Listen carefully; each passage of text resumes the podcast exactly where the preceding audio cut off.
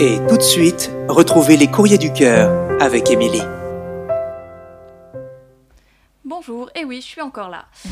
Après une fin de semaine qui a mis un peu de joie dans mon cœur avec les premières chutes de neige de la saison, j'allais vous parler de la semaine morne et déprimante qui s'annonce parce que j'avais absolument rien de prévu qui se profilait avant samedi.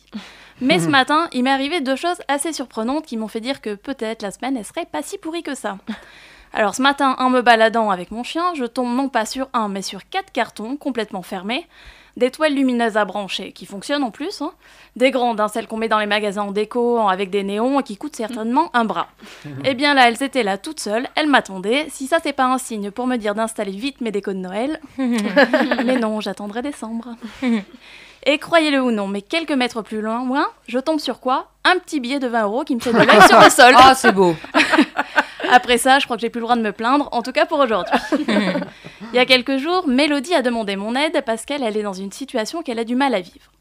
Alors, il se trouve qu'elle est très amoureuse de son professeur. Non, pour être plus exact, c'est son ancien professeur, et ça fait plus d'un an qu'elle ne l'a pas vu. Et pourtant, ses sentiments, ils n'ont pas diminué. Au contraire, elle n'arrive toujours pas à l'oublier. À l'époque, elle lui a déjà avoué ses sentiments, mais lui lui a gentiment expliqué que c'était que du fantasme dû à son rôle de professeur. Depuis, elle a envoyé de nombreux mails qui sont restés sans réponse. Alors Mélodie, je pense que tu vas pas être très surprise parce que je vais te dire qu'au fond de toi, tu sais très bien que ça ne mènera nulle part et que s'il voulait te répondre, bah, il l'aurait certainement déjà fait. Évidemment, on a tous envie de croire que les histoires euh, des contes de fées, ça peut aussi nous arriver, mais il faut quand même garder les pieds sur terre et ouvrir les yeux sur la réalité. Alors, je remets pas en cause tes sentiments, je doute pas de leur véracité, mais est-ce que finalement tu ne te fais pas plus de mal qu'autre chose à continuer à espérer une issue à cette histoire? Bien sûr, c'est pas si simple de se débarrasser des sentiments qu'on ressent pour quelqu'un, mais déjà pour que ça puisse marcher, bah faut avoir envie d'avancer et de tourner la page. Il faut donc que tu arrives à te faire une raison. Essaie de voir du monde, de rencontrer d'autres personnes. Je pense que oui, tu as ressenti quelque chose pour lui, mais que tu l'as aussi idéalisé. Au final, tu sais pas grand-chose sur lui, sur sa vie, sur ce qu'il aime, sur qui il est en dehors d'être professeur, sur toutes ces choses en fait qui font qu'on développe des sentiments pour une personne. Essaie d'y penser, tu verras qu'il y a peut-être du vrai dans ce que je te dis. Il est vraiment temps que tu le laisses derrière toi, que tu t'ouvres à d'autres personnes, à d'autres sentiments, et que tu laisses ton cœur battre pour de nouvelles choses.